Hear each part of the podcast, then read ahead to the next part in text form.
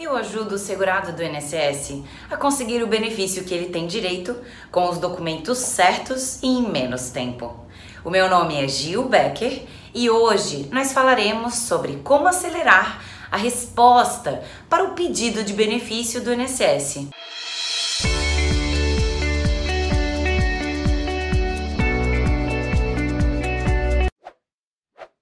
A lei diz que o INSS tem o prazo de 45 dias para analisar os pedidos de benefícios e responder para o segurado.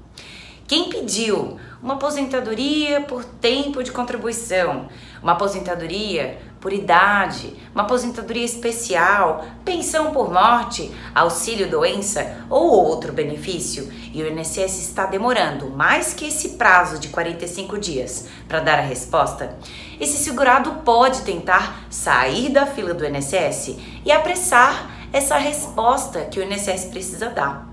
A primeira opção é reclamar do atraso direto no INSS. Para isso, o segurado pode ligar para o número 135, procurar para falar com a ouvidoria e pedir para registrar uma reclamação. Nessa reclamação, ele precisa falar qual o benefício foi pedido e que já passou o prazo de 45 dias para o INSS dar a resposta para seu pedido. Depois disso, é importante anotar o número do protocolo do registro dessa reclamação, porque esse número pode ser usado no caso de depois o segurado precisar pedir na justiça, justamente para mostrar que o INSS teve a chance de resolver a demora. A outra opção é pedir na justiça para obrigar o INSS a analisar o pedido de benefício mais rápido. Isso se faz para pedir um direito que é considerado certo, ou seja, que não tem dúvida que vai ser concedido, que o segurado tem mesmo direito ao benefício que ele pediu para o INSS. E se faz esse pedido para acelerar com uma ação chamada mandado de segurança.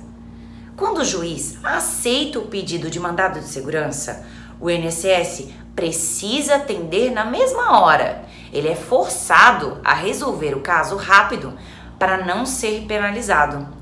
Em alguns casos, as decisões provisórias, que são chamadas de liminares, que obrigam o INSS a analisar o pedido do benefício mais rápido, são dadas pelo juiz em poucos dias.